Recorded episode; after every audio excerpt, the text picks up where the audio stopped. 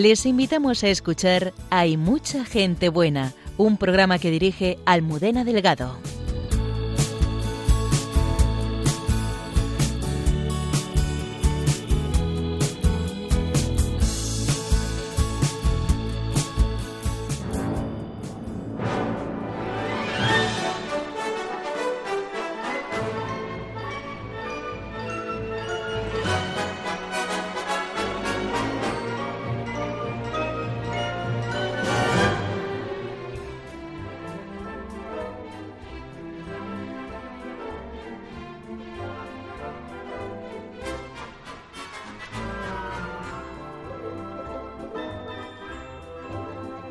Buenas noches y bienvenidos a nuestro programa.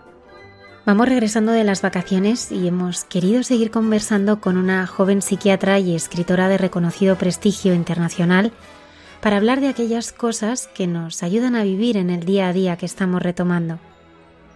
Es la doctora Marian Rojas Estapé, que con su alegría característica nos transmite su vitalidad y esperanza.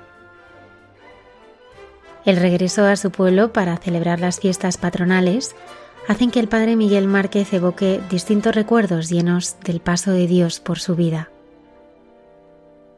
Uno de los santos más populares en el mundo entero es un lisboeta que está enterrado en Padua, San Antonio. El padre Alberto Rollón nos desgrana algunas de las claves de su vida. Los ángeles aparecen en las grandes ocasiones que nos muestra la Biblia esta noche los conocemos mejor de la mano de nuestra arqueóloga y biblista Cayetana Jairi Johnson. La hermana Carmen Pérez, teresiana y filósofa, reflexionan entre tú y yo sobre cómo encontramos a Jesús en el momento presente. Muchas gracias por acompañarnos una madrugada del viernes más. Comenzamos.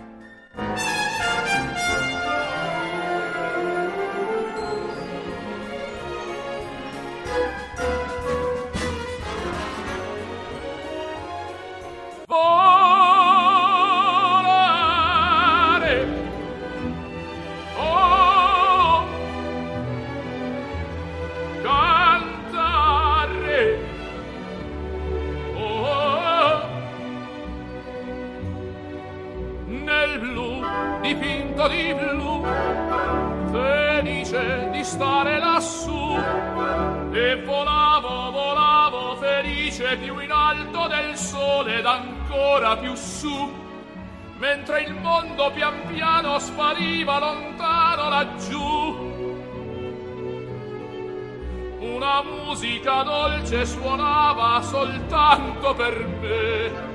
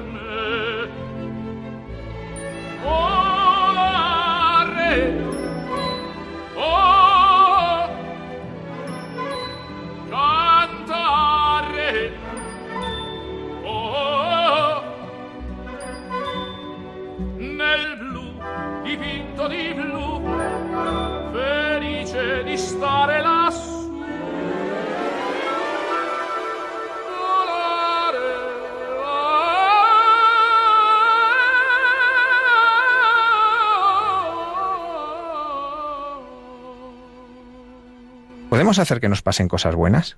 Esta noche nos acompaña la doctora Marian Rojas Estapé, psiquiatra, autora del libro de no ficción más vendido en 2019 y que se ha publicado en 40 países, que se titula Cómo hacer que te pasen cosas buenas.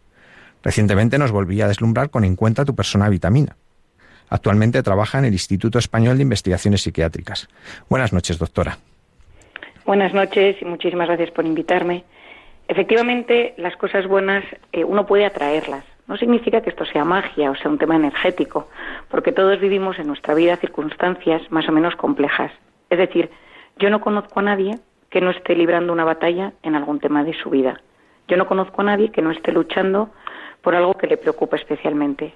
Yo no conozco a nadie que no sufra por un tema de dinero, un tema de salud, un tema de amor, un tema de heridas en la infancia. Es decir, todos tenemos algo. A veces está en el pasado, a veces está en el presente o a veces están en los miedos del futuro. Pero la forma de enfrentarnos a esas batallas, a esos problemas, a esas circunstancias difíciles, determina en muchas ocasiones pues cómo va a ser nuestra salud física y psicológica. Es decir, cómo nos hablamos en las circunstancias, cómo gestionamos los conflictos, cómo gestionamos a las personas que nos hacen daño. Y al final, que nos pasen cosas buenas depende de la capacidad que tenemos de disfrutar de las pequeñas cosas buenas que suceden cada día, porque cada día suceden pequeñas cosas buenas, y cómo podemos gestionar las malas, pequeñas o grandes, que también van surgiendo a lo largo del día o de la semana. Doctora, ¿la vocación a la psiquiatría le nace de muy pronto? ¿Es algo que va surgiendo con el tiempo? Bueno, vengo de una familia de psiquiatras, abuelo psiquiatra, padre psiquiatra, tengo una tía psiquiatra, un primo, eh, mi hermana es psicóloga, es decir, lo llevo un poco en la sangre y de toda la vida observaba a mi padre cómo trataba a sus pacientes, cómo amaba su profesión y yo quería dedicarme a algo parecido a lo suyo. Y vi claro que tenía pues, esa capacidad de, empatía, que me gustaba ayudar a las personas, que me gustaba desvivirme y en ese momento pues tomé la decisión de, estudiar medicina. Y me apasiona, reconocer que es una profesión que me parece que es maravillosa porque ayudamos a las personas que están tristes, agobiadas, angustiadas, a comprenderse, a entenderse y las veces que se puede, pues a salir del hoyo, del bucle negativo. Doctora, hubo una época en su vida que la llamaban Madame Bombón.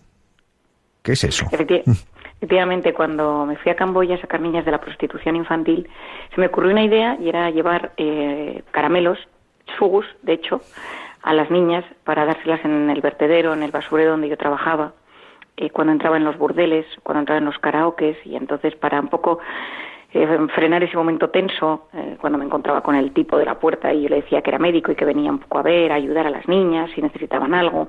Bueno, teóricamente no eran niñas, pero entonces siempre ofrecía siempre eh, ofrecía caramelos y entonces como hay mucha cultura francesa me decían mm, Nekchok Jam Excorcrop, que significa ¿quieres un caramelo? Y yo les decía que, que sí. O ellos me decían que sí. Y entonces muchas de estas niñas me empezaron a llamar Madame Bombo y fue un apodo que me, que me enternece cuando lo escucho, porque fue una época en mi vida que me transformó, que me ayudó muchísimo y a, darme cuenta de temas importantísimos, el dolor, el trauma, las heridas, el mundo afectivo sexual entre, pues, de una manera impactante en los burdeles, en la prostitución, en el tráfico de personas. Y, esa parte de Madame Bombón pues me enternece, esa parte tan dura de la que yo viví. Realmente nadie piensa que un psiquiatra tenga una vida tan de aventura como la que ha tenido usted. ¿Cómo fue ese momento allí y qué le enseñó en su vida? Bueno, yo creo que eh, lo primero es que yo iba a ayudar, a ver qué podía ayudar. Me di cuenta que, muchísimas de esas niñas, muchísimas de esas personas, de esos adultos, bueno, nunca nadie les había ayudado. Mucha gente estaba abandonada, no había y luego había heridas de verdad, había traumas, había gente que había perdido a su familia en la guerra, en los gemeres rojos, hace muchos años. Eh, gente, mucha, gente sin padres, sin hermanos, sin familia, sin vida, sin ilusión. Y luego en la parte de las mujeres, pues es que traté con muchísimas niñas violadas. O sea, ahí fue cuando empecé el tema del abuso sexual. Me encontré muchísimo, vi muchísimo. Estamos hablando hace ya más de 10 años, entonces me marcó. Era un tema del que yo sabía poco y, no sé, es de esas cosas en la vida que, no sé, supongo es como si de repente me voy a África y acabo entrando pues en las guerrillas y los niños con armas, pues que son cosas que uno conoce de lejos, pero que cuando las conoce de cerca y entonces descubrí muchísimas cosas de cómo funciona el cerebro, el mundo emocional, cómo sanar heridas. Fue una experiencia maravillosa y aprendí el tema del perdón. Eh, en el primer libro, en cómo hacer que te pasen cosas buenas, hay una anécdota de una niña que, que me cuenta cómo ella se escapa de un sitio donde la estaban violando y ella descubre a un misionero católico y ese misionero le habla del perdón, del perdón que, que Jesús pues ofreció a la gente que le mató cuando estaba en la cruz. Y esta niña que no conocía, que no conocía la fe, que no conocía nada del mundo cristiano, en Camboya hay muy poca cultura cristiana, se, como que se encomienda a ese Señor de la cruz y le dice ayúdame a perdonar porque yo estoy herida. Hasta que un día de repente se nota salvada y eso le cambia la vida para siempre. Y en ese momento ella me dice que si no perdonamos no podemos ser libres, no podemos eh, ilusionarnos por nada. Y empecé a investigar el perdón, empecé a leer muchísimo sobre el perdón. Todas las religiones de una forma u otra lo tratan. Y en mi consulta a veces hago terapias de perdón, porque a todos hay alguien que nos ha hecho un poco de daño en la vida, de alguna manera u otra. Hay alguien que nos hizo un feo, alguien que nos humilló, alguien que nos despreció, y eh, cuando eso se queda enquistado, hasta nos sube el cortisol, esa hormona de la que yo hablo tanto, nos sube la hormona del estrés. Y por tanto muchas veces no hay que tener miedo a decir, oye, yo te perdono, yo te perdono, a veces es inmediato y otras veces es, una vez es inmediato y otras inmediato. Cuesta mucho, mucho, mucho, cuesta muchísimo llegar a ello. Pero bueno, la vida a veces es, es dura, pero intentar entender que hay pequeños pasos para la sanación del corazón, de la mente, eh, nos da cierta esperanza. Hablando del perdón, ¿se puede perdonar sin poder olvidar? bueno, es que eh, sí, o sea, es que es una pregunta muy, muy. A veces hay gente que dice te perdono, pero no olvido, ¿no? Entonces, bueno, lo que has hecho es intentar perdonarle, pero no lo has conseguido del todo. Eh, cuando el perdón real no es que hayas olvidado, sino que deja de afectarte. Yo siempre digo que perdonar es ir al pasado y volver sano y salvo. Significa que has mirado hacia atrás, has visto la herida pero no se ha vuelto a abrir y te has vuelto a desangrar observándola, sino que has visto la herida y has dicho, bueno, pero ya está, pasó, estas eran sus circunstancias, e intentando comprender a la persona que te hizo daño, es mucho más fácil que, que seas capaz de superarlo. Doctora, usted constantemente ve las heridas afectivas, las heridas del corazón, ¿se pueden superar? ¿Se pueden sanar? Bueno, ese es mi, ese es mi propósito vital, ayudar a que la gente las supere. A veces sí, a veces cuesta mucho pero yo siempre lucho por ello, siempre lucho por esas heridas. Hay heridas muy, muy profundas. En un consulta he visto cosas muy duras. A veces incluso lloro cuando se marchan, se me saltan las lágrimas de dolor. Soy sensible, soy bastante sensible. Creo que tiene su parte buena, porque entiendo muy bien a la gente. La parte más negativa es que a veces se me apachurra el corazón. Pero sí, se puede, claro que se puede. Y, y muchas veces es entender el daño, intentar sanar en ese momento, porque toda herida tiene un impacto en, en el momento, es decir, es, lo como lo sientes en cada instante y otro es por qué pasó y qué circunstancias estaban alrededor. Y entonces, pues un padre que te maltrató, una madre que no te quiso, un marido que te, que te abandonó, eh, una, una ruina económica, alguien que te falló, un amigo que te traicionó. Es decir, son cosas que, que rompen el corazón y a veces hay que aprender a vivir con ello pero aprendiendo a entender las circunstancias y aprendiendo a perdonarnos a veces a nosotros mismos, porque a veces el problema es que no perdonamos errores que nosotros mismos cometimos. Todos tenemos alguna herida, más grande, más pequeña. Pese a todo ello, ¿se puede ser feliz? Mm. Bueno, y para mí la felicidad es, es, aprender a conectar con lo bueno de cada día, ¿no? Es decir, eso que llamamos felicidad que está tan de moda. Hay que ser felices, pero bueno, teniendo en cuenta que la vida tiene es una batalla. La vida, no conozco a nadie, como decía al principio, que no luche. Pero cuando partimos de esa base, ser felices consiste en tener unas expectativas moderadas e ir lográndolas poco a poco. Quiero conseguir esto, quiero tener ilusiones, ir poquito a poco cubriendo esas ilusiones. No hay felicidad sin ilusión.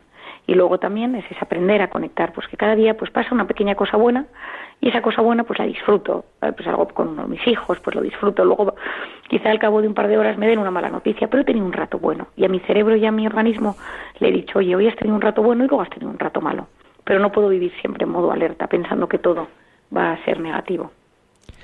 Doctora, ¿qué relación tiene la autoestima de la que tantas veces se habla con esta forma que propone de vivir la felicidad?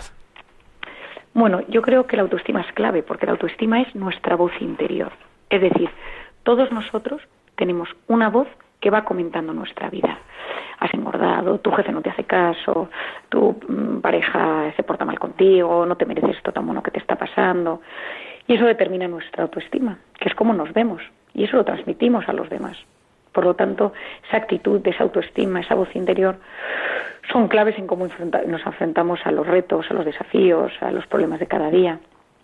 Y muchas veces tenemos autoestima dañada, porque nadie nos ha dicho que éramos buenos, nadie nos ha querido lo suficiente, nos han abandonado y sufrimos por ello. Por eso yo siempre recomiendo que uno se pregunte, ¿me quiero? ¿Me trato bien? ¿O soy mi peor enemigo? ¿Deseo para mí cosas buenas? ¿O soy de esas personas que es que ni siquiera creo que me merezca que lo bueno me pase?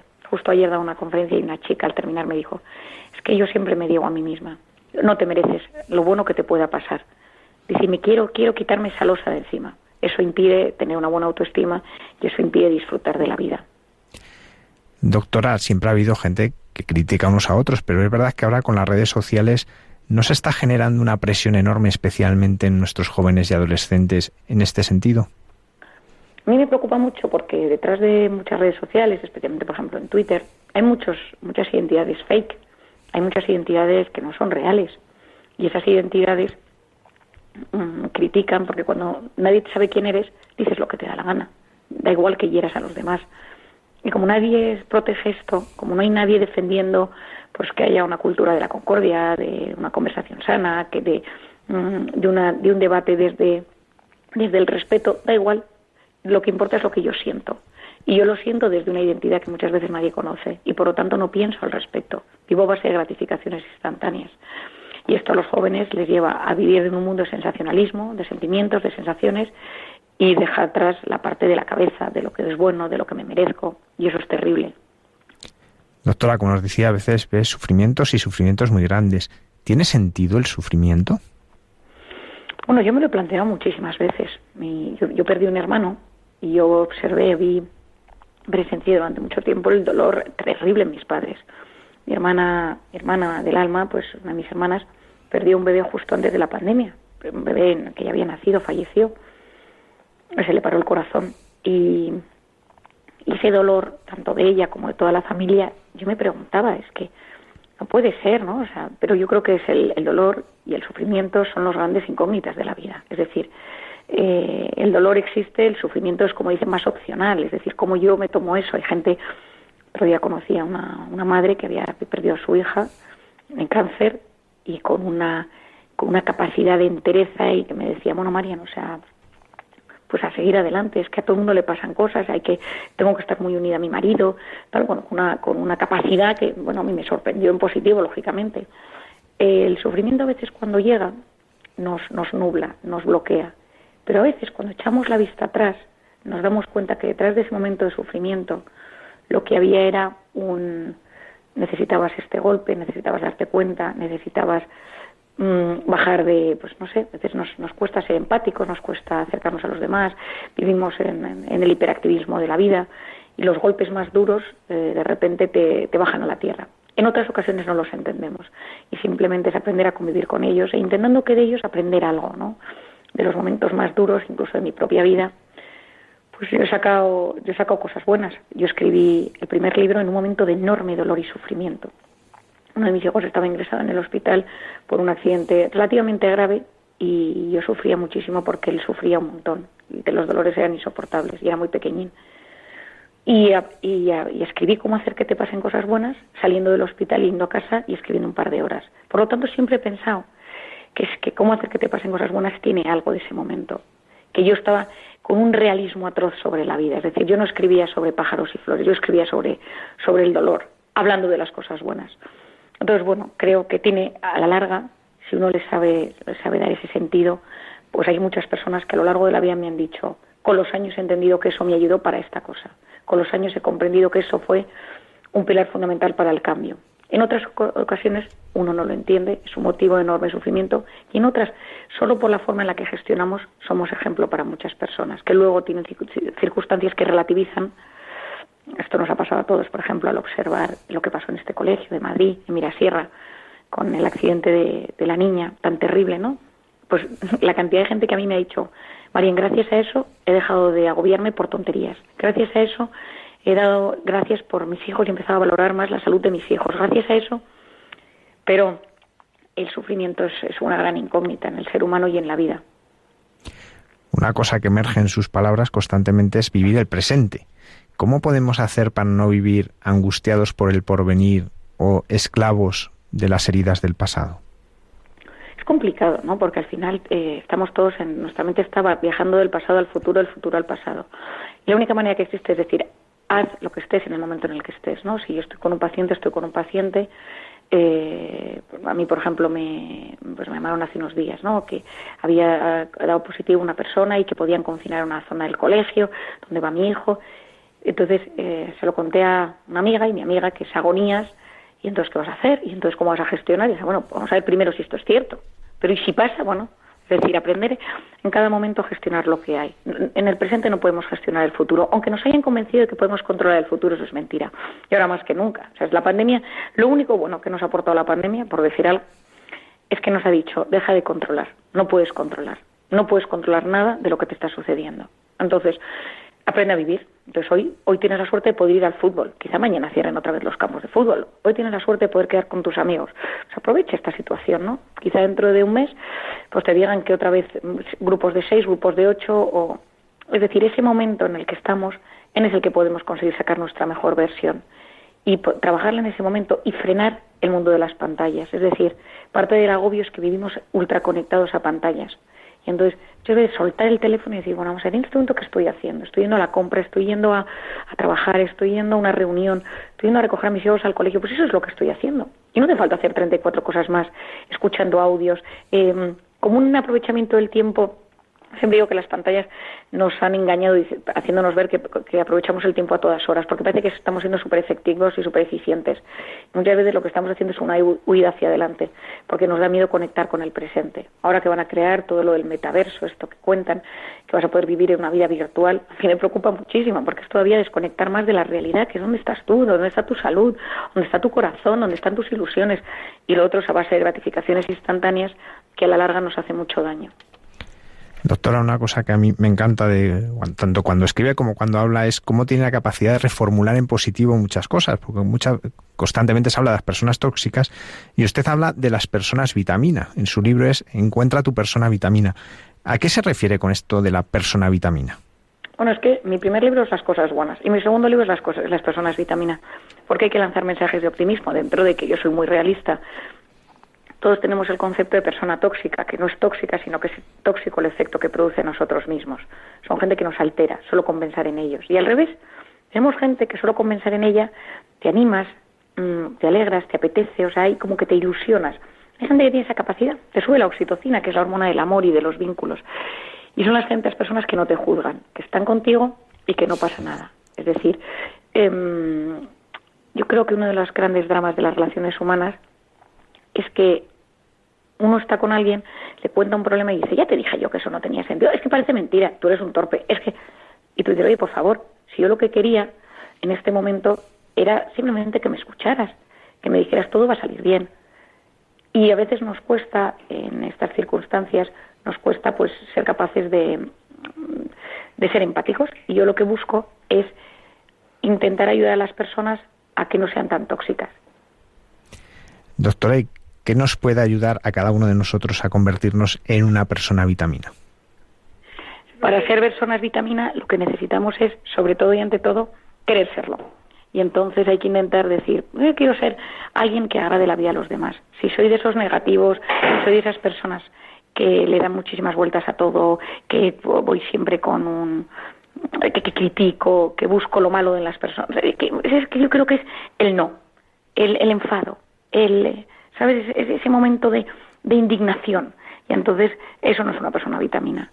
Si yo miro desde los ojos de la crítica y del juicio negativo, soy no, no soy persona. Y si yo voy, voy a intentar comprenderte, te voy a desear buenos días, voy a saludar. Yo el otro día, yo, yo bueno, yo es que soy muy así, pero yo saludo a la persona que limpia mi calle, al carnicero, al portero de mi casa, que me conozco que todos los días le encanta hablar y cuando llego a casa agotada me cuenta toda su historia, su familia y me conozco todo. Pero sé que para él es un rato especial. Y yo ese rato le doy oxitocina, le escucho con atención, dejo el móvil en el bolso, intento hacerlo, hay veces que no me sale, pero intentarlo ya es el primer paso para ser persona vitamina. Doctora, y al igual que cuidar la alimentación o determinados hábitos nos ayuda a la salud corporal, ¿qué nos ayuda a tener una buena salud mental? Bueno, lo primero de todo es eh, ser conscientes de cómo somos. Y entonces eso es clave, porque ¿Cómo soy yo? Pues soy una persona sensible, soy impulsivo, soy obsesivo, soy dependiente, soy tímido. Es decir, intentar entender cómo soy. Lo segundo es entender cuáles son los factores que me desestabilizan. Los factores de estrés, es decir, pues el dinero, la salud, mi suegra, mi suegro, mi cuñado, mi jefe, mi, no sé, es decir, entender qué es lo que me altera y entender cómo soy yo, en una buena versión y en una mala versión. Y tener la capacidad de ser consciente de decir, uy, se me está yendo de las manos. Me estoy poniendo mal, esto va a sacar mi parte mala, me voy a bloquear, voy a tener ansiedad, me voy a poner agresivo.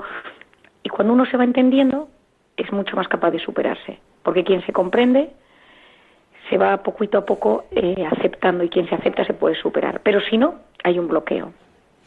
¿Qué lugar ocupa la fe en esta salud mental?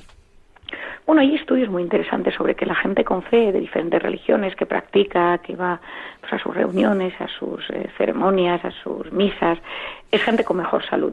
De hecho, hay muchísimos estudios en, revistas internacionales, especialmente en Estados Unidos, al respecto. Es decir, eh, la parte de la gran angustia de la vida es que algo malo nos puede pasar y la gente que tiene fe cree que hay alguien, hay algo, hay un ser superior, dependiendo del cristianismo, el islam, el judaísmo, el budismo, cada uno según lo suyo, que, eh, que bueno, que la gente puede mm, la gente puede conectar con lo grande, ¿no? Y cuando la gente conecta con lo grande, pues se siente más aliviada, porque no todo depende de ti. Y entonces eso genera mucho alivio. Y la gente con fe muchas veces sobrevive las circunstancias nefastas y duras de la vida de forma mucho más, de forma mucho más pacífica, de forma, forma mucho más... Hay gente que no lo entiende, porque claro, cuando no tienes fe, eso te parece todo como un cuento chino. Pero la gente que tiene fe y que sabe y que se siente, pues la gente cristiana que se siente hija de Dios o hijo de Dios y dice, bueno, es que a mí hay una persona que me quiere y me da paz. Y eso pues ayuda. Y en salud mental se ha visto que la gente pues que también sentirse parte de un grupo, parte de una comunidad, mmm, vas a un grupo pues de tus grupos de oración, de tus grupos de, de mm, formación teológica, sea tu religión la que sea, te sientes parte de algo y sentirte parte de algo grande siempre ayuda a afrontar mejor las circunstancias.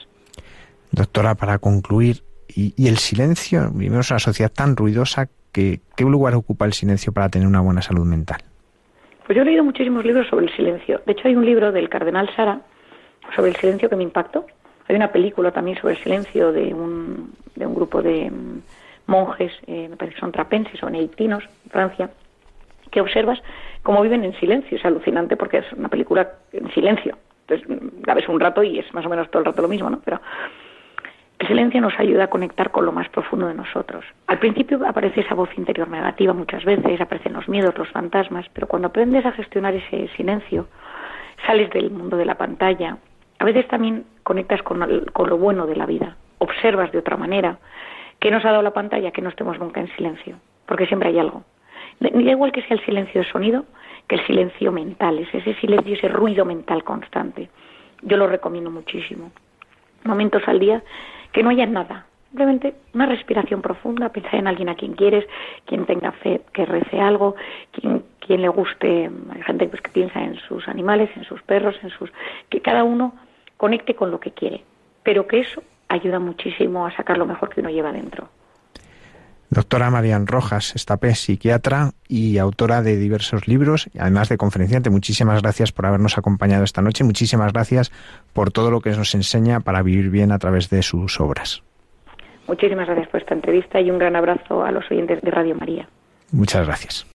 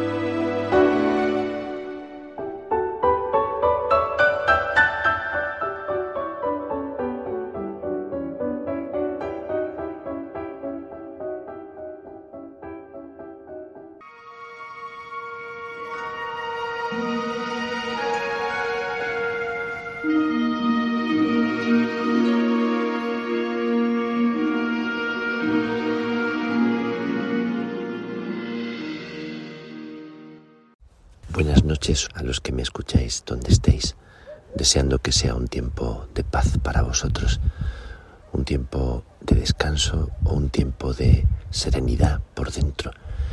Quiero participaros y quiero compartiros la brisa que yo siento en este momento, en un lugar muy especial y en el momento de, del amanecer.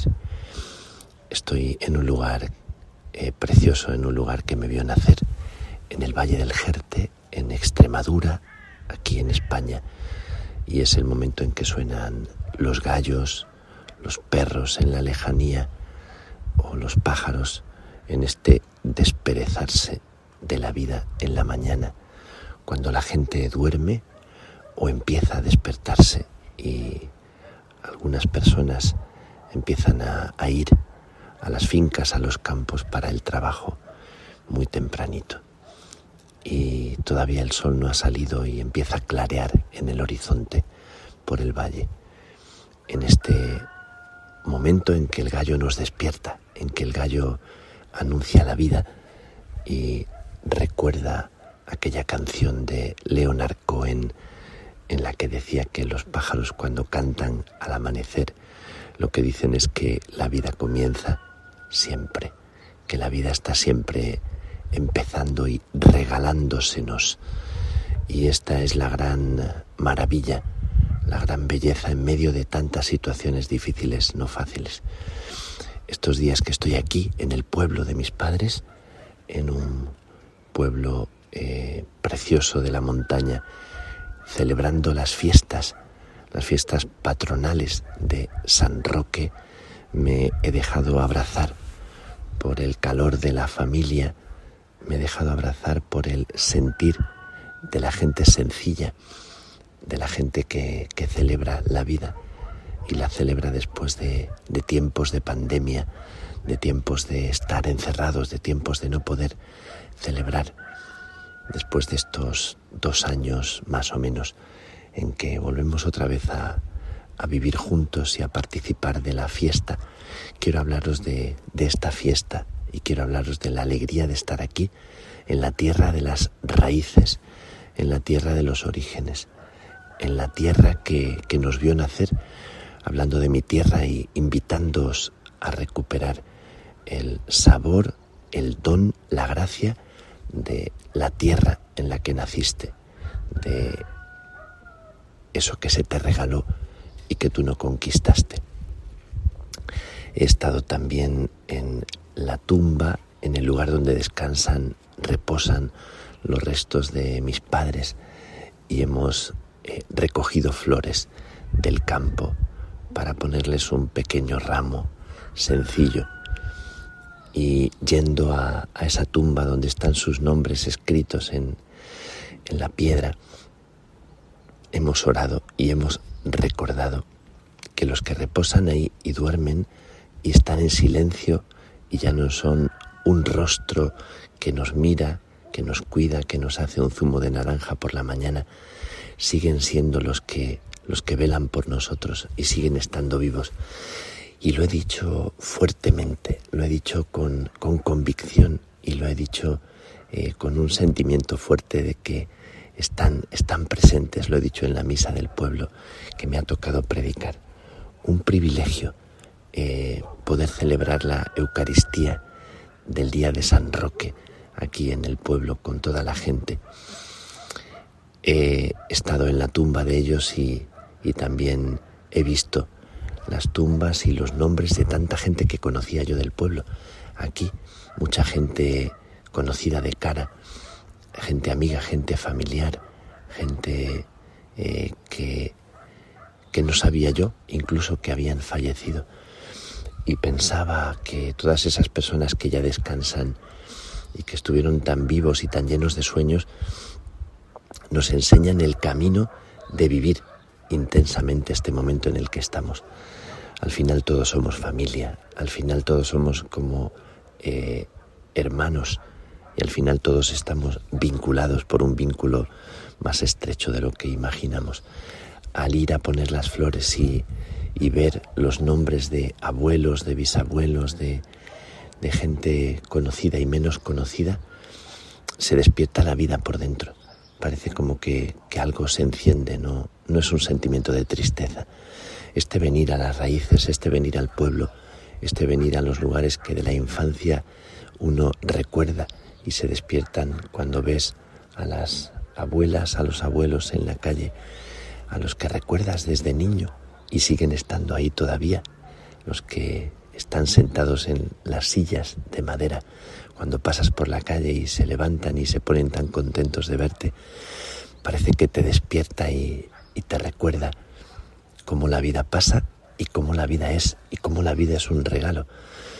Y todo esto se me ha despertado en estos días, se me ha despertado. Recuerdo siempre el libro que escribió Germán Gess, El Caminante, que era un libro en el que él recuperaba los lugares de la infancia y se cogió una mochila al hombro y empezó a caminar y a rememorar y a recordar las cosas que le venían al corazón, recordando los tiempos pasados y trayéndolos al presente agradecidamente.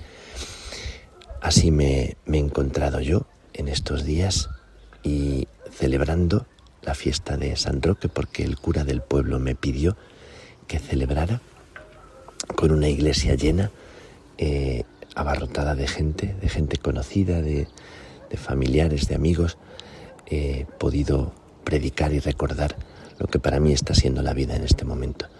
Una vida de pandemia. He recordado que he visitado a personas en, en hospitales y que esas personas me han recordado la vida, me han predicado, me han proclamado, me han gritado, no tristeza, no me han gritado muerte, me han gritado la ilusión por vivir, la ilusión por, por valorar aquello que es un tesoro para nosotros en este momento. Y, y quiero agradecer a todas esas personas que estando en situaciones difíciles, cuando tú te acercas para bendecirles, para arroparles o para abrazarles, te regalan como un estallido la vida en el rostro y en el corazón y te regalan lo que más te hace falta en este momento. Y siempre sucede lo mismo.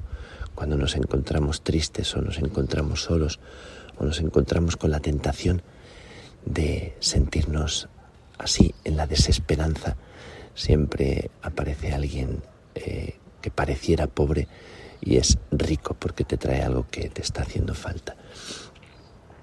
Y, he recordado, he recordado eh, que he estado en la guerra, he recordado delante de toda la gente en el pueblo que he estado en la guerra y que cuando sonaban las sirenas eh, pensábamos en el peligro, pensábamos en, en la situación que vivía esas gentes de incertidumbre, de esconderse en los búnkeres. Eh, estos días también me han enviado noticias de cómo la guerra avanza y sigue muriendo gente y siguen perdiendo a hombres y mujeres que están en la guerra y, y la situación tan dura y tan difícil que lo que hace es recordarnos la vida. Y he dicho, he dicho, he compartido y he vivido y he pensado que la fiesta, justo la fiesta que estamos celebrando en estos días, tantos pueblos en los que se celebra la fiesta aquí en, en España y en tantos otros lugares, las fiestas de agosto de la Virgen y, de San Roque y de tantos santos, lo que precisamente nos regalan es esto, que estamos vivos, que este momento es único, que somos afortunados, que Dios nos ha regalado tantas cosas y sin embargo no, no somos capaces de valorarlas, que tenemos como un plato lleno, lleno de bendición y estamos anémicos, anémicos porque parece que hay como una tristeza que se nos cuela dentro y, y no nos deja saborear, disfrutar. Y he celebrado los dos años de la partida de mi madre, del momento en que se nos fue. Y he recordado con mis hermanos, con las personas eh, a las que quiero y, gente amiga, que justo eh, a las 7 y 48 de la mañana de aquel día 17 de agosto eh, de 2020, cuando salíamos de la habitación de mi madre dejándola allí para que ya la preparasen y acababa de apagarse salimos a la ventana y vimos que estaba empezando a salir el sol por el horizonte. Y fue como un estallido de vida en medio de, la muerte, del vacío, de, la desolación, de la tristeza profunda, del sentimiento de, orfandad, eh, en cierta manera, porque nunca he sentido del todo esa sensación tan fuerte que no viviera tan bien, la sensación de que incluso yéndose estaba siendo un abrazo a lo profundo del alma y estaba siendo un, zumo de naranja y una mirada y un velar y un eh, animar la vida. Y estaba amaneciendo y salía el sol, porque siempre sale el sol, porque siempre amanece. Y en la misa en la que estábamos celebrando y brindando por la vida, recordando eh, su vida después de estos dos años, yo repetía que, que siempre amanece. Y estaba el pequeño Leo en la iglesia, mi sobrino, que heredó el nombre como un homenaje a mi madre. Eh, Leo repetía una y otra vez, amanece el sol, amanece. Y, y lo ha repetido algún día después, se le ha quedado grabado, amanece. Y el mensaje que yo tenía, el mensaje que yo estaba transmitiendo era el mensaje que, que yo tengo clavado en el corazón y en el alma en este momento y siempre, en medio de, de mis debilidades, de mis miedos, de mis pobrezas, de mis, de mis inseguridades, que la vida está llena de, incertidumbres porque nadie, nadie posee la seguridad de lo que viene por delante y solamente, solamente nos da seguridad la confianza del corazón de que alguien te lleva de la mano, de que alguien te recuerda que estará contigo siempre. Y en medio de todas las inseguridades sientes que es verdad, que amanece siempre, que tarde o temprano, en medio de todas las noches oscuras, después amanece la vida por algún lado a pesar de las pérdidas, a pesar de las soledades, a pesar de, tantas situaciones durísimas, durísimas. Y amanecerá la vida después de nosotros, que uno piensa que la vida se acaba con uno mismo y que todo termina en lo que uno ve, en lo que uno siente, en lo que uno eh, mm, puede reflexionar, pero la vida continuará y amanecerá y saldrá el sol de nuevo. Y, y volverá otra vez. Ese amanecer que dará vida a otros después de nosotros. Cuando pensaba en todas esas personas que están en el cementerio, pensaba en ellas y pensaba que, están vivos y que lo que nos recuerdan es esto y nos dicen esto, pensando en, en los abuelos, en los bisabuelos, cuando paseábamos por las calles del pueblo con la procesión, con el santo, con San Roque, pensaba yo, aquí estuvo la casa del bisabuelo, del bisabuelo Ramón y de tantos otros. Y pensaba, nosotros también pasaremos. Bueno, no es una meditación así para, para pensar así como en solamente en el paso de la vida de una manera eh, triste o romántica, es para profundizar en la necesidad de vivir, en la necesidad de vivir bien, en la necesidad de ponerse en pie, en la necesidad de sacar fuerzas de los momentos más débiles, en la necesidad de recoger nuestros errores, nuestras equivocaciones, nuestras tibiezas y convertirlas en gasolina para la vida que ahora se te regala. Porque la vida es un don y el mayor poder que tenemos es el de, el de estrenar la vida. Así que he celebrado y he celebrado con mucha alegría tanto San Roque como el recuerdo de, de mi madre de estos dos años. Y he vuelto a pensar Qué maravilla, la herencia recibida de las relaciones y de la amistad tejida en pequeños detalles. Recordaba en la misa que estaban también un grupo de, de personas del bloque, del piso, donde mi madre se preocupaba de unos y de otros y se convertía como en el periódico, como en el noticiero. Está enferma tal persona, ha muerto tal otra, eh, os habéis enterado de esto, ¿no? Y ahora nos decía la gente a la salida de misa, es que nos falta la que nos informaba, nos falta la, persona que unía y que, y que decía las noticias y que nos informaba.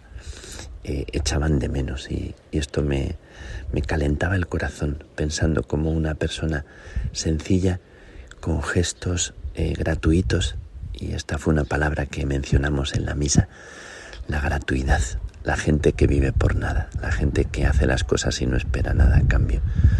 Y pensaba yo en, en ella, y en tantas ellas, y en tantos ellos que dan la vida y que hacen todo sin esperar recompensa, que son los que ponen en pie y hacen amanecer nuestro mundo. Y estoy aquí con este sentimiento, en la terraza de, de aquí, del pueblo, dejando que amanezca la vida en mi, en mi propio corazón mientras se oyen los coches que van al campo y se oye el frescor de la mañana. Y os regalo este frescor y este amanecer. Os lo regalo para que os llegue. Ojalá Dios convierta este amanecer que yo estoy viviendo en bendición para todos los que me escucháis. Va para allá, con un abrazo va con un deseo de vida. También nosotros pasaremos y un día no estaremos, y cada instante habrá tenido sentido. Pido al Señor que convierta también vuestros dolores y, y dificultades en bendición para otros, para hacer iluminar el mundo con, con aquello que a cada uno de nosotros se nos ha regalado. Así que un abrazo enorme y una bendición de Dios. Feliz amanecer.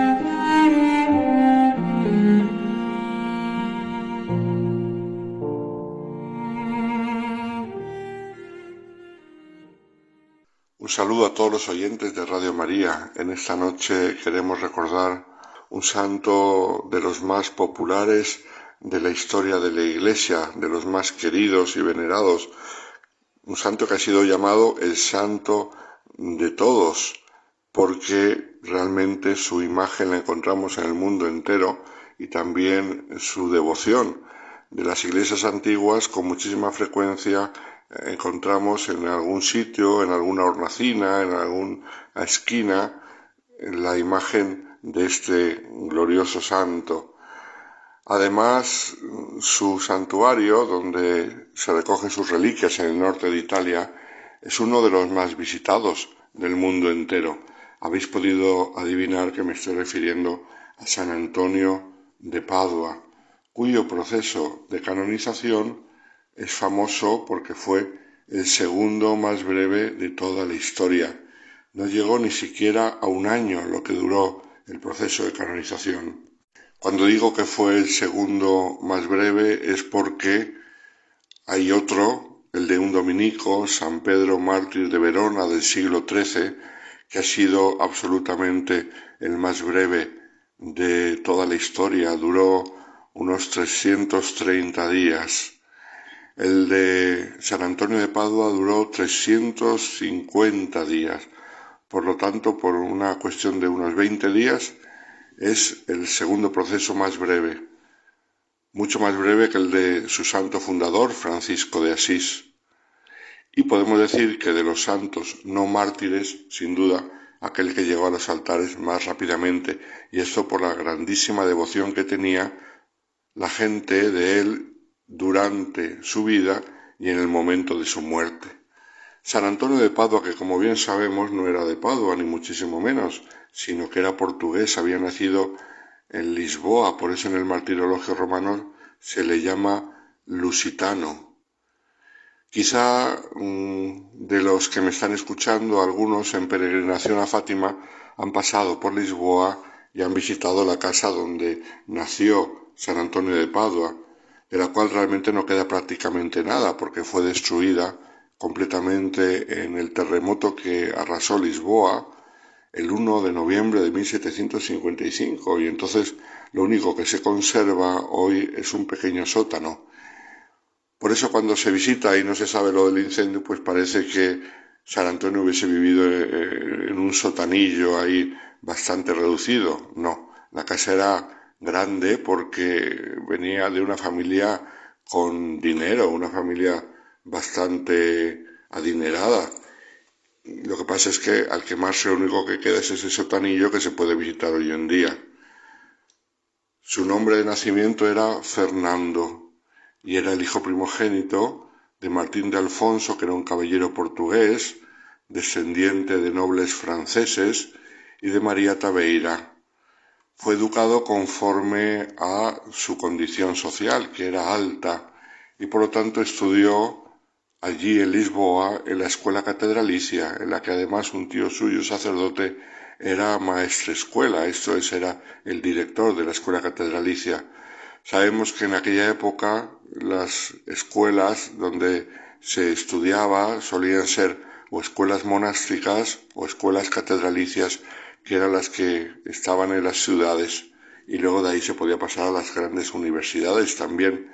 Lo que pasa que Fernando, en vez de ir directamente a la universidad, cuando acabó los estudios, decidió ingresar en el monasterio de canónigos regulares de San Agustín, en un convento cerca de Lisboa. Esto fue en el año 1210 lo cual supuso un grandísimo disgusto para su familia, porque ya que quería ser clérigo, hubiesen querido que hiciera carrera eclesiástica, que la podía haber hecho, como decimos, su tío era el director de la escuela catedralicia allí de Lisboa, su familia era muy influyente en la ciudad en aquel momento, y él podía haber tenido una buena carrera sacerdotal, pero no, él se llamaba, se sentía llamado a una vocación diferente y decidió entrar en los agustinos.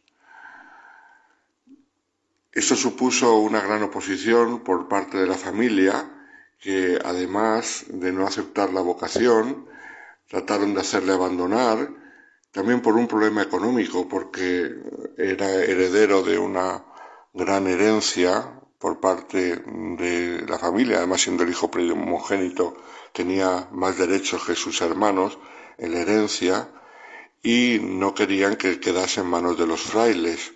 Por lo tanto, para evitar esas presiones, Fernando renunció a la herencia familiar y se trasladó en 1212 al monasterio de los agustinos de Coimbra, el monasterio de la Santa Cruz, que era un importante centro de enseñanza religiosa y que contaba con una gran biblioteca. Los agustinos siempre se han caracterizado por los estudios y las grandes bibliotecas.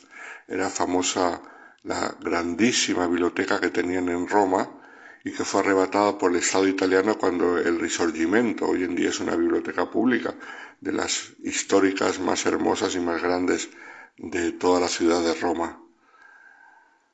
Allí en Coimbra hizo sus estudios eh, religiosos, sus estudios de teología, pero tampoco allí encontró tranquilidad, porque el monasterio se vio afectado por el enfrentamiento que había en aquel momento entre el rey Alfonso II de Portugal y el Papa Inocencio III. De hecho, el propio prior de este convento de Santa Cruz, prior agustiniano, fue excomulgado por apoyar al monarca francés. Y todo esto, quieras que no, afectó a la vida conventual en la cual se encontraba Fernando. Hacia el año 1219, fecha en la que probablemente ya era sacerdote, conoció a una pequeña comunidad franciscana que se había establecido poco antes en Coimbra, en el eremitorio de Olivais, y se sintió atraído por su modo de vida fraterno, evangélico y en pobreza. Los agustinos tenían muchas infraestructuras y llevaban una vida en ese sentido menos sencilla. Sin embargo, los franciscanos atraían mucho porque siguiendo el ejemplo y las indicaciones de San Francisco, vivían en comunidades pequeñas, en absoluta pobreza, un ambiente muy fraterno, y esto atraía mucho a los jóvenes de aquella época. Cuando poco después llegaron a su monasterio restos de los primeros mártires franciscanos, muertos en Marrakech, él se sintió también llamado por este ejemplo de generosidad que llevó hasta el martirio a estos franciscanos que querían convertir a los musulmanes y que en cambio recibieron la corona del martirio. Eso ya fue el toque que le hizo decidirse de dejar a los agustinos e ingresar en la nueva orden, que a causa de su reciente creación aún estaba poco extendida y carecía del prestigio que alcanzaría más adelante. Fue una decisión mm, difícil, fue una decisión arriesgada y valiente, ya que venía de una orden muy consolidada y muy famosa y cambiaba para ir a una comunidad nueva de la cual pues no se sabía qué futuro tenían, era todo bastante incierto, se hablaba sin duda de la santidad de su fundador, pero mm, era todo demasiado nuevo para saber por dónde tiraría esa orden recién fundada y sin embargo él decidió ingresar en ella cuando tomó el hábito franciscano en el verano del 1220 ceremonia sencilla presidida por el provincial de España él decidió cambiar el nombre de Fernando por el de Antonio por devoción a San Antonio Abad, como sabemos uno de los mm, padres del desierto. No tenemos que olvidar que el eremitorio en el que él ingresó, allí cerca de Coimbra, estaba dedicado a, a San Antonio Abad. Y esta decisión fue un símbolo de su cambio de vida. Quería un nuevo estilo de vida, mucho más sencillo y evangélico. Tras un breve noviciado, e impulsado por el ejemplo de los mártires franciscanos, ese ejemplo que le había llevado a dejar las comodidades del convento agustino y entrar en la pobreza y sencillez de una nueva vida, pues parece que en otoño de ese mismo año decidió embarcarse hacia Marruecos, él también como misionero, junto con otro hermano de la orden, Fray Felipe de Castilla, para convertir a los musulmanes sabiendo que probablemente esto les llevaría al martirio como había llevado ya a otros. Sin embargo, al poco de desembarcar en Marruecos, contrajo la malaria, una enfermedad que le dejaría secuelas para toda la vida. Convaleciente todo el invierno, se vio obligado a abandonar el país y no poder seguir ese sueño que tenía de ser mártir en Marruecos. El Señor le quería para otra cosa, estaba claro que su vocación no era el martirio.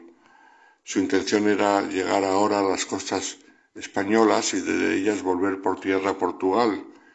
Pero una tempestad llevó el barco nada menos que hasta Sicilia. Y allí en Sicilia se encontró él que quería volver a su tierra, a su convento de Portugal, y fue acogido por los franciscanos de hecho, llegó a una ciudad llamada Milazzo, donde había una comunidad franciscana, y ahí fue acogido para completar su recuperación de la malaria. Y coincidió que iba a haber un gran encuentro en Asís, un capítulo de la Orden, que se celebró en el año 1221, el llamado capítulo de las esteras, famoso en la biografía de San Francisco de Asís, que convocó a tres mil franciscanos y él, mm, como portugués que estaba allí en Italia, fue invitado a ese capítulo. En ese capítulo conoció a San Francisco de Asís y decidió no regresar a Coimbra para ponerse al servicio de Fray Gracián, provincial de la zona de la Emilia-Romagna, una circunscripción franciscana en el norte de Italia, y ahí se quedó, ya en Italia para siempre. Fray Gracián lo envió durante un año a un eremitorio para que se fortaleciese y se recuperase, y a mediados de 1222, ya con buena salud, le encontramos predicando en distintos lugares. De hecho, su provincial le nombró predicador y le encargó ejercer su ministerio por todo el norte de Italia, donde se extendía mucho la herejía de los cátaros y él con la buena doctrina y sólida formación que había aprendido con los agustinos podía hacer mucho bien. Pero es que además empezó ya a destacar como gran predicador, un predicador que gustaba mucho a las masas. ¿Y esto por qué? Porque precisamente con los agustinos había aprendido bien la palabra de Dios la conocía muy bien, al dedillo, y entonces sus homilías eran muy evangélicas. La gente estaba cansada de retórica vacía de predicadores, y él predicaba siempre citando la palabra de Dios, era famoso por eso.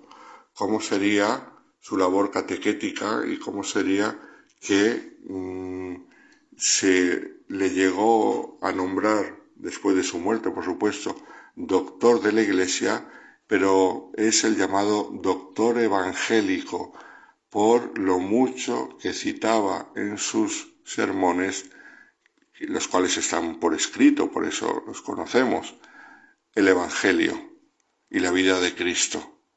Esto atrajo desde el principio la atención de la gente, pero no solamente de la gente, sino también, como hemos dicho, de sus superiores que incluso lo llegaron a trasladar hacia el 1224-1225 al sur de Francia, donde los albigenses y los cátaros tenían más fuerza que en Italia.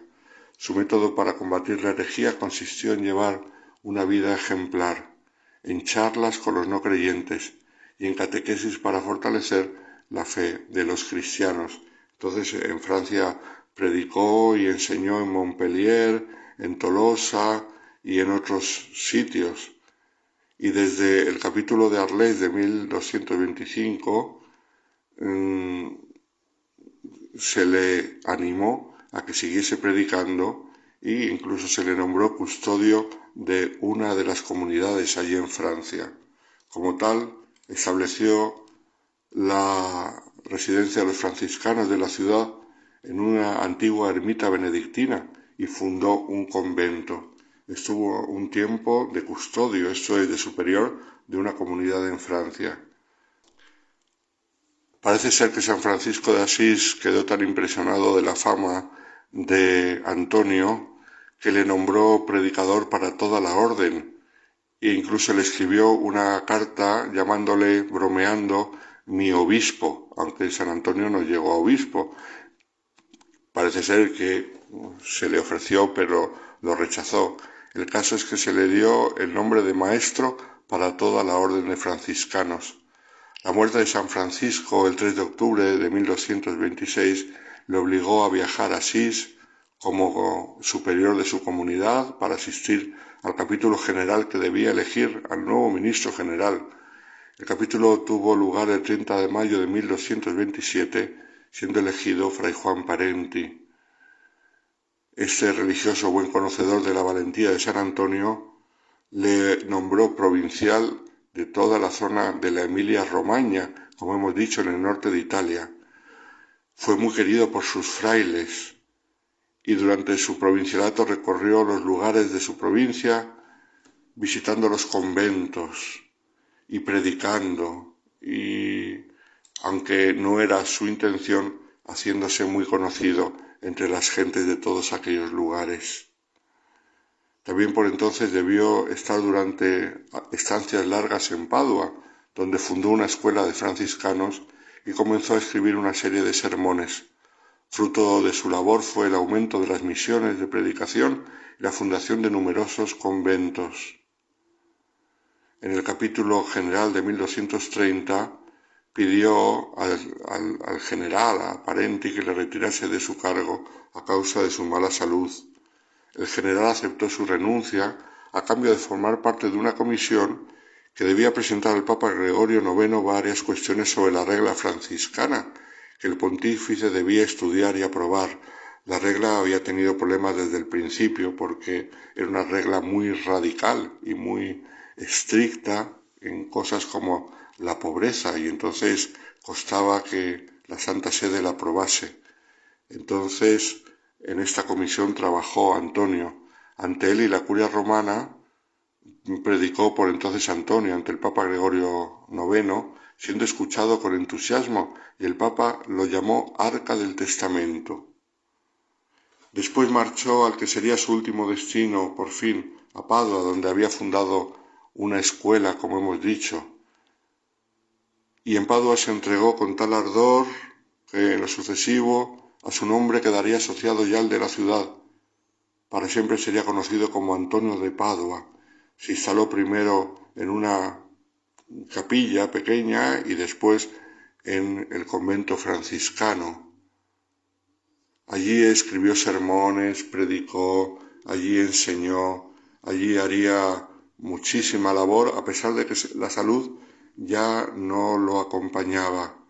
Llegamos a, la, a el 1261, a la cuaresma, en la cual predicó mucho, pero se le manifestaron ya grandes signos de agotamiento por la enfermedad. En el mes de mayo de ese año, habiendo empeorado su salud por el viaje, se retiró fuera de la ciudad para descansar y terminar de escribir sus sermones, pero la gente eh, tuvo conocimiento del lugar en el que estaba y acudían en masa para oírle y pedirle consejo, y no lo dejaban descansar. El viernes 13 de junio Sufrió un colapso y ante el próximo fin pidió que le trasladasen a Padua. Así se hizo, aunque para evitar las multitudes se detuvieron en la capilla donde él había vivido al principio y donde murió aquella misma tarde, tras recibir la extrema unción y recitar los salmos penitenciales. No había cumplido ni siquiera cuarenta años y había ejercido su intensa predicación pues poco más de diez.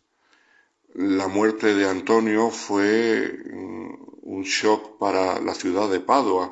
La celebración de sus exequias fue multitudinaria y además como enseguida empezaron a atribuírsele milagros, esto hizo que comenzase su proceso de canonización que como hemos dicho fue muy breve, el segundo más breve de toda la historia. una anécdota de San Antonio de Padua. La iconografía nos lo representa delgado y alto y así de muy buen aspecto y sin embargo no era para nada así, era más bien bajito y gordito.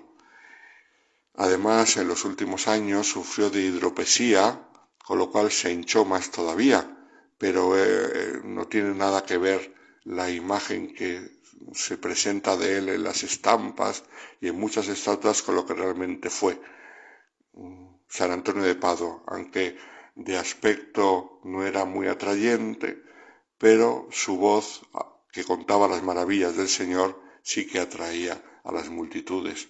Y por eso, mm, por la maravilla de sus sermones, fue proclamado doctor de la Iglesia, un hombre que mm, fue eligiendo siempre mm, lo más radical, la entrega más grande y la más heroica en el servicio al Señor pero el Señor le llevó por donde él no quería ir. Él quería llegar al martirio y el Señor le llevó por la predicación y la enseñanza y ahí supo ver la voluntad de Dios y santificarse.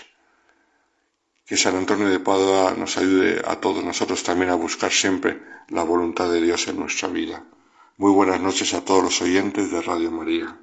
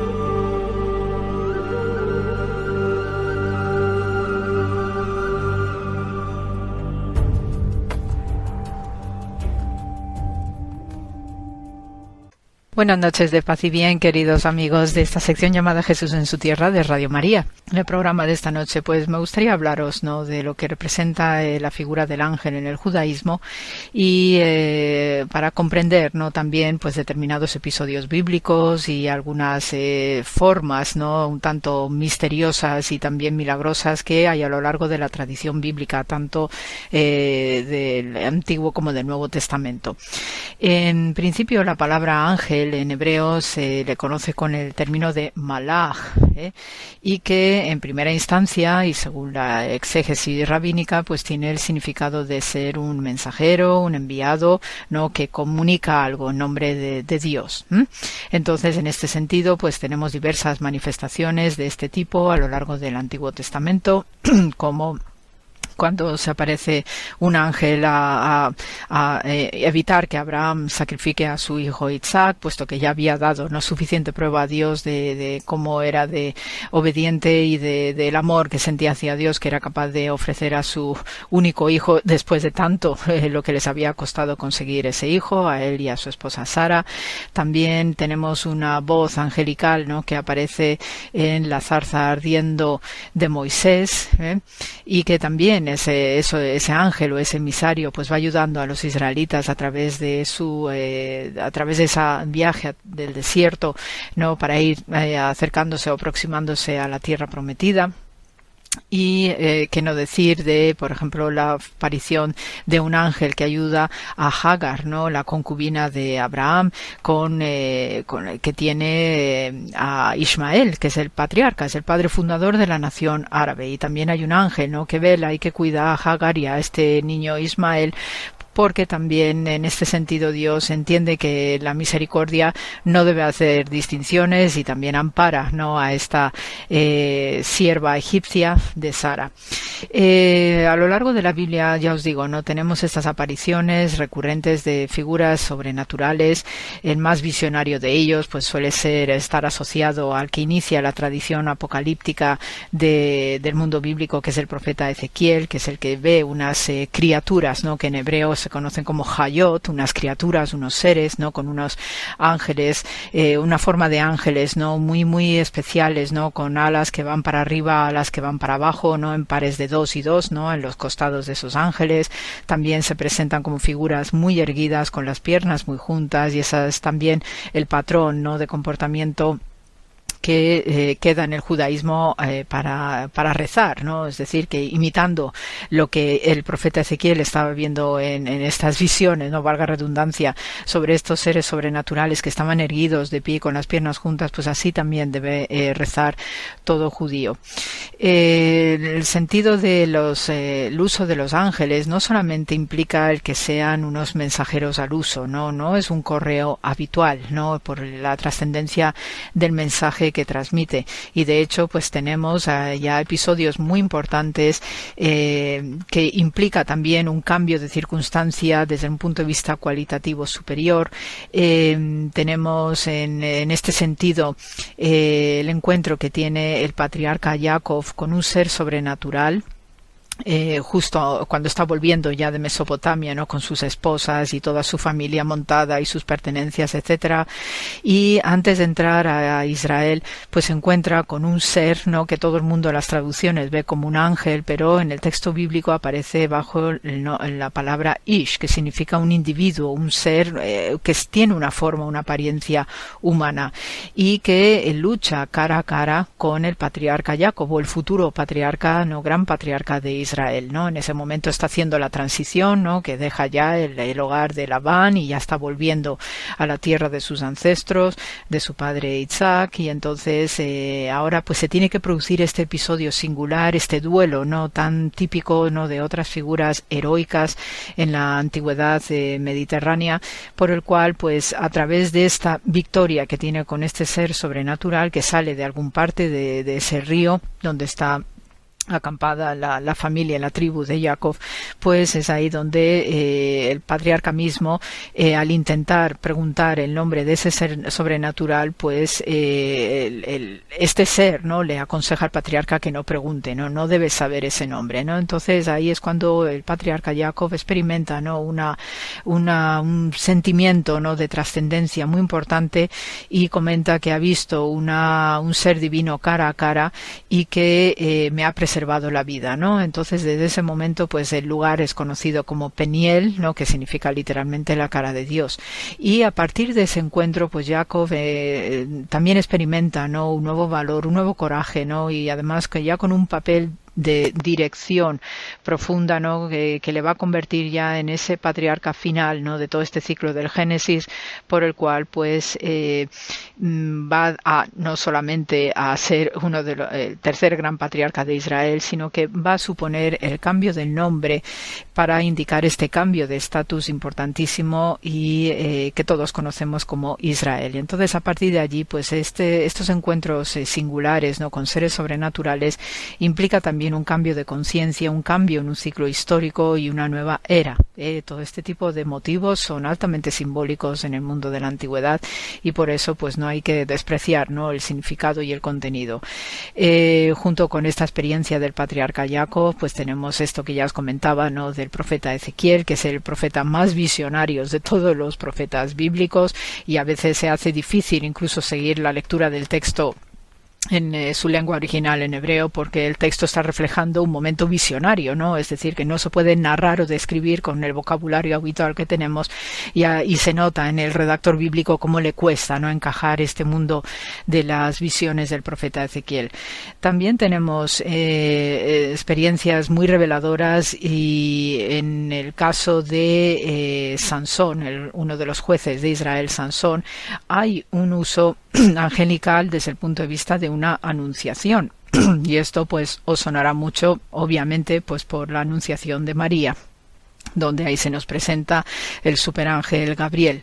En este caso, pues también eh, el embarazo, perdón, el embarazo prodigioso que tiene la madre de Sansón, pues viene a través de un intermediario, de un eh, superángel, ¿no? Que, que, se presenta, ¿no? A Manoah, especialmente al padre de Sansón. Eh, Manoah está muy, muy intrigado, está muy inquieto, ¿no? Por esta circunstancia nueva que se les presenta en su vida, ¿no? Un embarazo también que no se esperaba.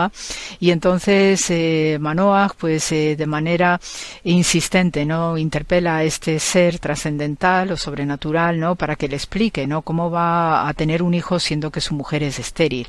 Entonces, en este sentido, pues tenemos, ¿no? Estos episodios de anunciación que siempre van a, a adelantarnos, ¿no? El nacimiento de un personaje prodigioso y sobre todo, pues también este, esta inquietud de Manoah, pues no deja de ser que se puede hacer una equivalencia, una analogía con la inquietud del propio San José, ¿no? que se encuentra también con un embarazo prodigioso y vemos en el Nuevo Testamento como a veces le cuesta ¿no? encajar toda esta circunstancia y hay un super ángel también que le va chivando, le va tranquilizando en sueños ¿no? para que mm, vea que todo está bien, que todo está previsto según el plan de Dios y que esté tranquilo, que no va a haber ningún problema.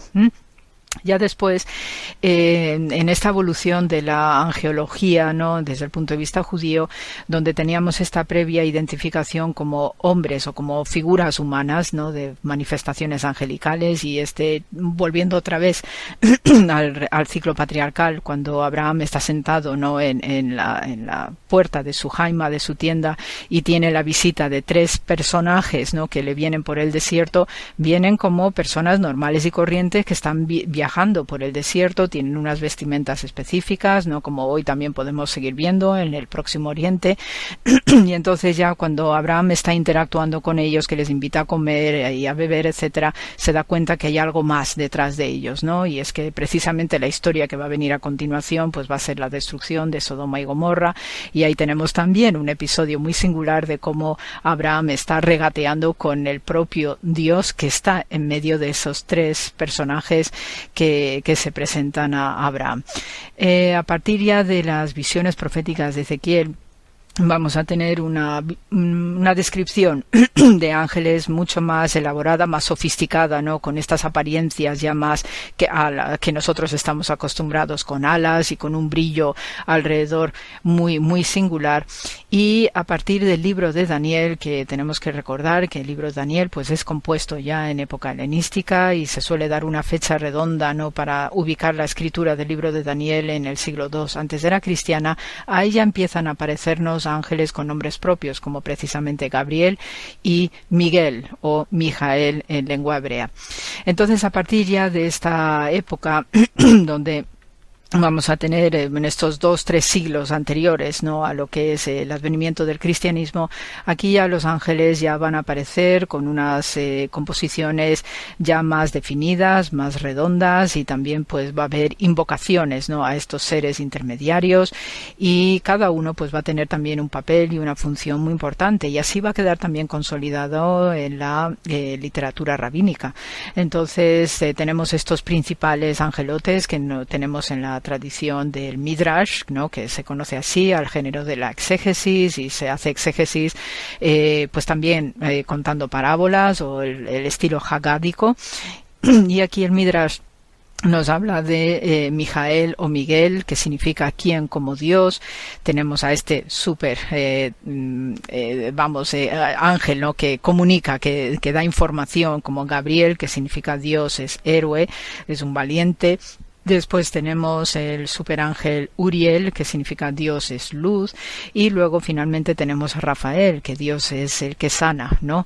Y entonces estos ángeles pues tenían unas simbologías, ¿no? Que los identificaban especialmente.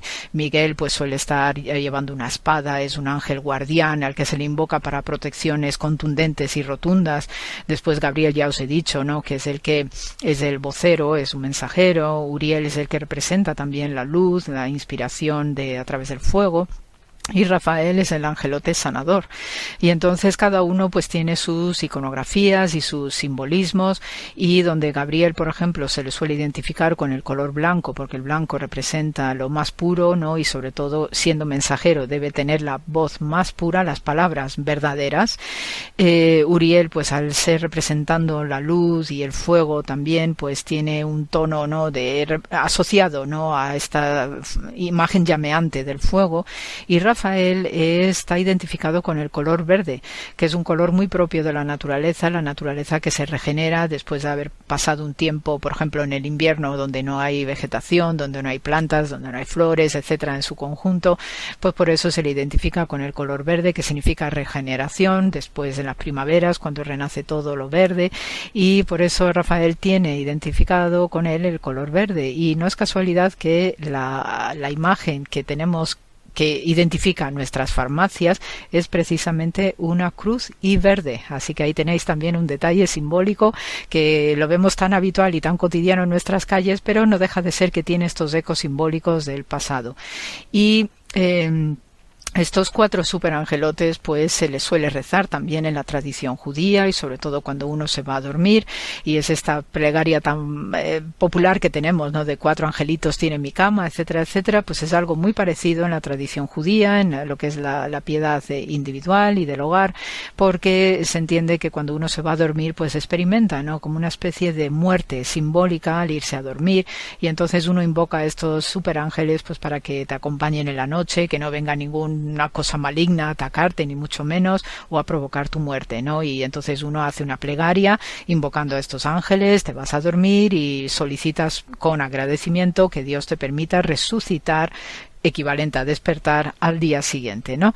Entonces, eh, ya os digo que estos ángeles pues tienen sus atributos, eh, son los que rodean al trono divino, y eh, después en la tradición rabínica pues eh, se les suele identificar con muchos más elementos no en los cuales pues representan simbólicamente el eh, poder de Dios para hacer la paz allí donde se presente.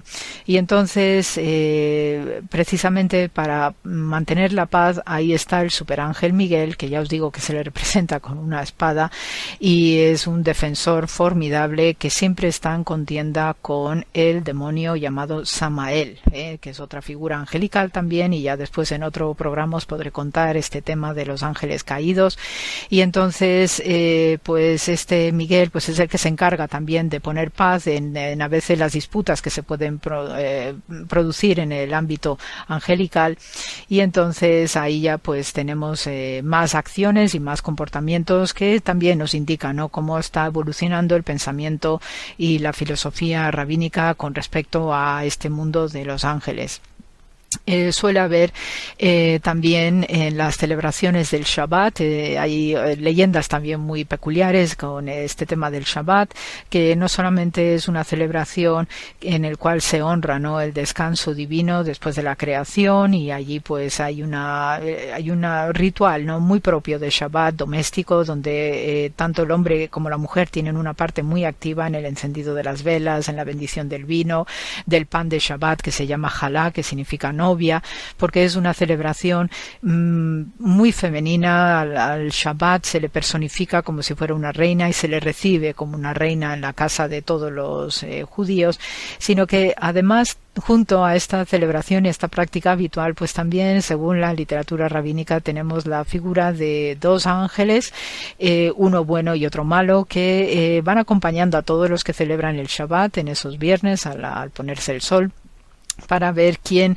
eh, celebra el Shabbat y además para también provocar que en algún momento el Shabbat se interrumpa, ¿no? Entonces tenemos siempre, ¿no? La compañía de un ángel bueno y otro malo para probar, para eh, ver, ¿no? Que se cumpla eh, realmente el rito y entonces, pues, son episodios, ¿no? Curiosos, ¿no? De ver cómo estos intermediarios también a veces interactúan con los humanos y a veces, pues, incluso estos ángeles pueden tener mucha independencia de acción y hay algunos casos, eh, según las leyendas rabínicas, que incluso los ángeles discuten con Dios y eh, no ya dejan de ser eh, unos mensajeros al uso, sino que también ya pues se atreven, ¿no? De alguna manera pues a, contestar o a debatir o a argumentar cosas, ¿no? Con respecto al, culto, con el aspecto de, cómo deben proteger al ser humano, cuando a veces el ser humano pues como que no es divertido protegerle, ¿no? Por sus iniquidades, etcétera y a veces no comprende, ¿no? Cómo eh, en este ámbito angelical,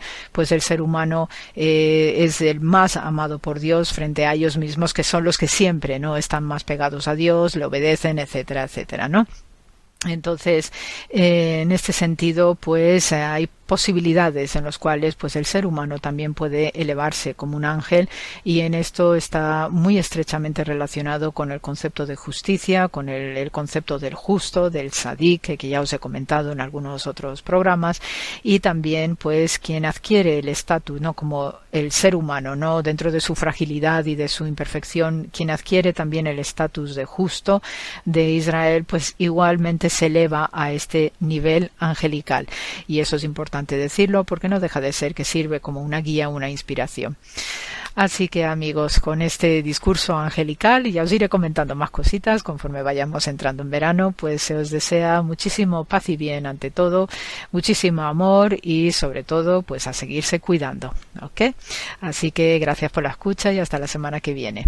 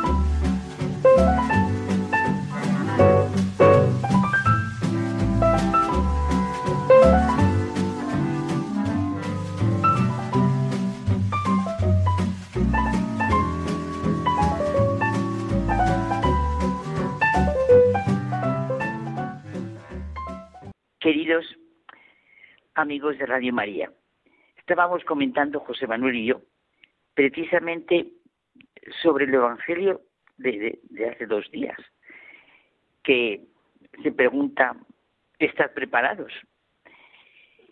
Es que nuestro diálogo es cuál es nuestro tiempo, verán. Jesús cuando nos habla, nos habla en presente, eso que acabamos de decir del Evangelio.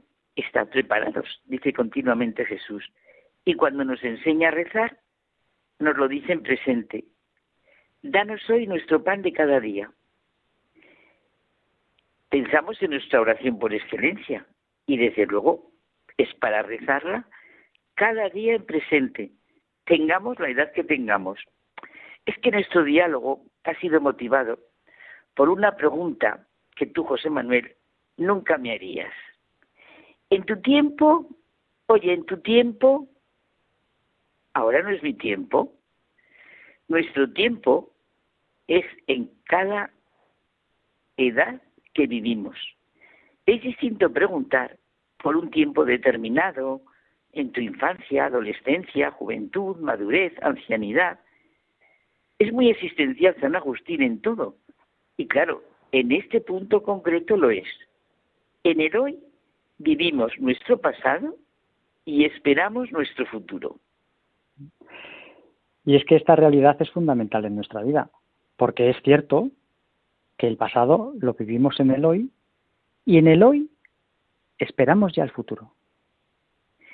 Y es que comentábamos un día tú y yo que la esperanza no es lo mismo que el optimismo.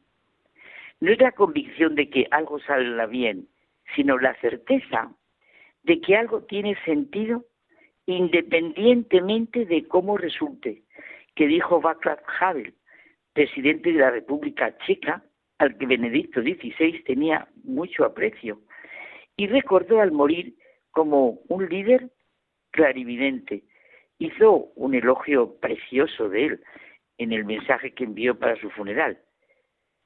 Qué importante es que los que dirigen las naciones, hablando concreto y claro, tengan fe, esperanza, caridad, pero de verdad, comprendiendo lo que es este trípode en nuestra vida, este trípode, este armazón de pies, de tres pies, ¿verdad? Tan bueno y seguro para sostener todo tipo de instrumentos geodésicos, fotográficos, pues sí, importantísimo.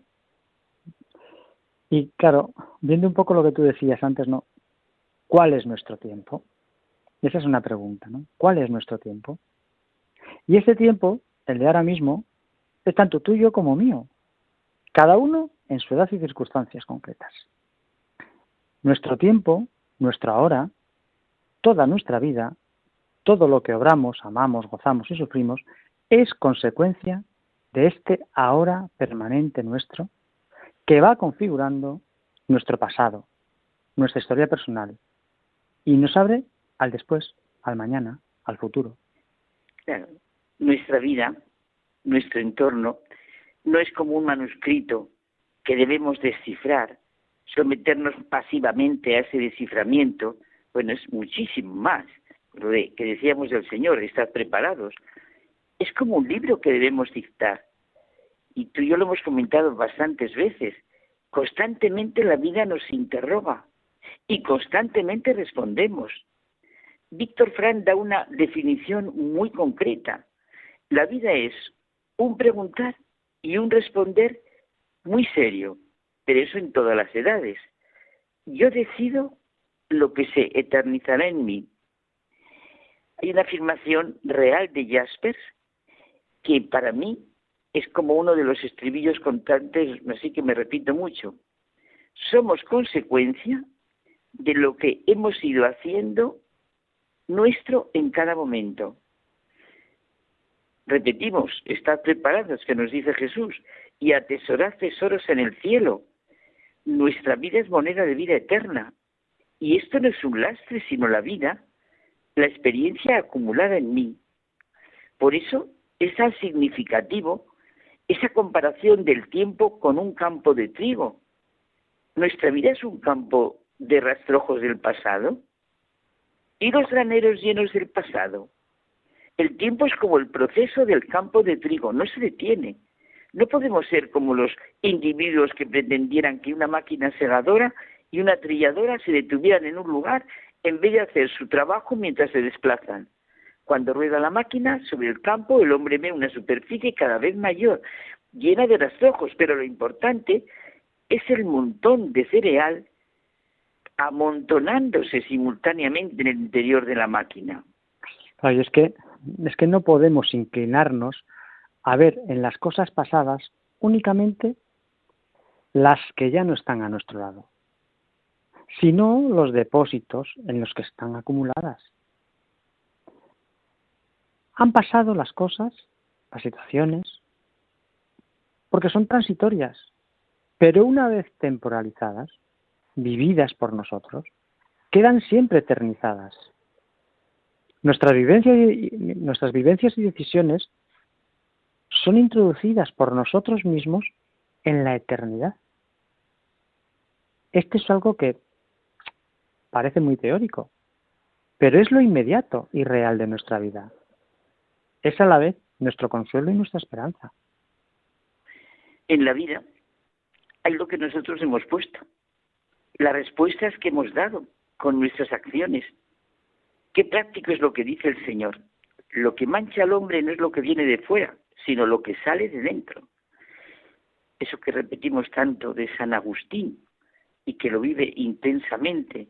No salgas fuera, vuélvete a ti mismo. En el interior del hombre habita la verdad.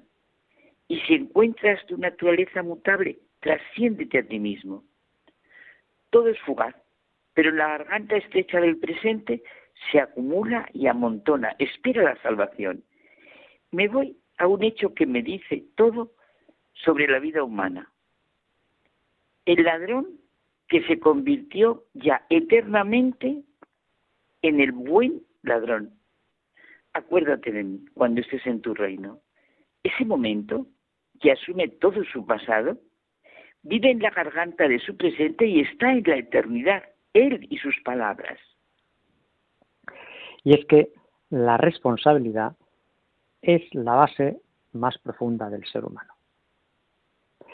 Y se comprende la trascendencia de lo que no puede separarse, libertad y responsabilidad. Son las dos caras de una misma moneda, la persona. Y ahora con qué superficialidad se habla de libertad, ¿verdad? Y lo importante es que todo esto que estamos hablando es la base de nuestra vida. Sí, tú has dicho las dos palabras claves, responsabilidad y libertad. La expresión cuál es nuestro tiempo, que decíamos al principio, requiere ser consciente de todo lo que vamos diciendo, a ver qué trigo vamos almacenando y qué rastrojos vamos dejando. ¿Para qué momento dejamos lo que tú has dicho también, la libertad responsabilidad? ¿Puede la persona prescindir en su vida de la libertad responsabilidad que has puesto en el mismo plano? Vivir con su tiempo, pues claro, ¿cómo vamos a vivir? Pero vivir con su tiempo no significa para nada dejarse arrastrar por las modas del momento y compartir las posiciones de la masa. Si solo prestamos atención a lo corriente, a lo vulgar, a lo zafio, bueno, pues aportaremos una respuesta corriente, vulgar, zafia, que no será una respuesta auténticamente personal. El que quiera adaptarse demasiado, es seguro que pronto irá a remolque. Hombre, y es que está claro que nos hemos de adaptar, pero la cuestión es ¿a qué me voy a adaptar y para qué? Porque hay unas promesas, unas ideologías, unas propuestas que quieren suplantar a lo que realmente es la persona.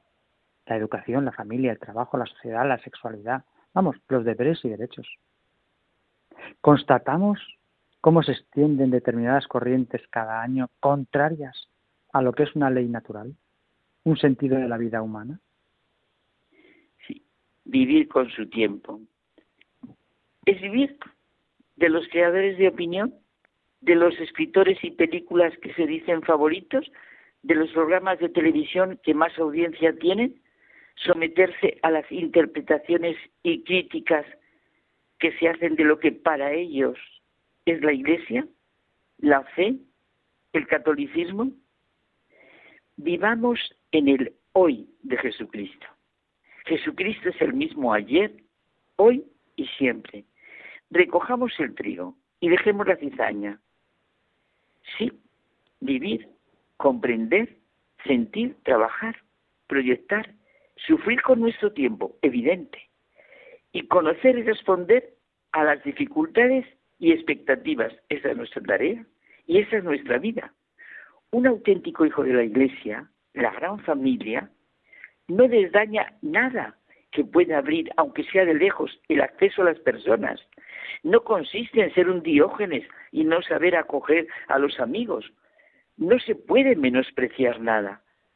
La verdad no es un bien que yo poseo, manipulo y distribuyo a mi antojo. Al vivirlo y dárselo a mi hermano, yo mismo lo recibo. Al hacérselo encontrar, también yo debo buscarlo. Y es que, como dice el Papa Francisco, hay que tener mucho cuidado con ilusionarse en ser dueños de nuestro tiempo. Porque como él dice, se puede ser dueños del momento en el que se vive, pero el tiempo pertenece a Dios y Él nos dona la esperanza para vivirlo. Claro, el cristiano es la persona que sabe vivir en el momento y sabe vivir en el tiempo, tenga la edad que tenga, estemos preparados. Pues, José Manuel, buenas noches. Hasta la semana que viene. Hasta la semana que viene.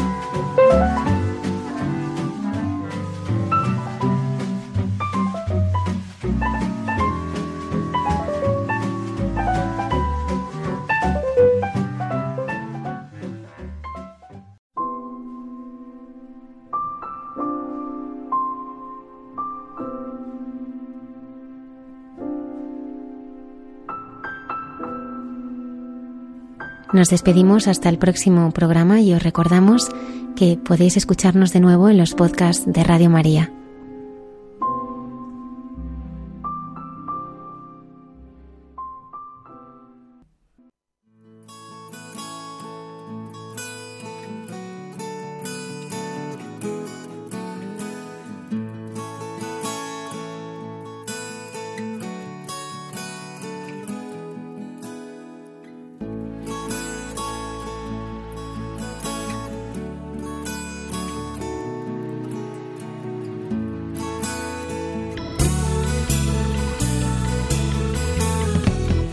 Han escuchado en Radio María Hay mucha gente buena, un programa dirigido por Almudena Delgado.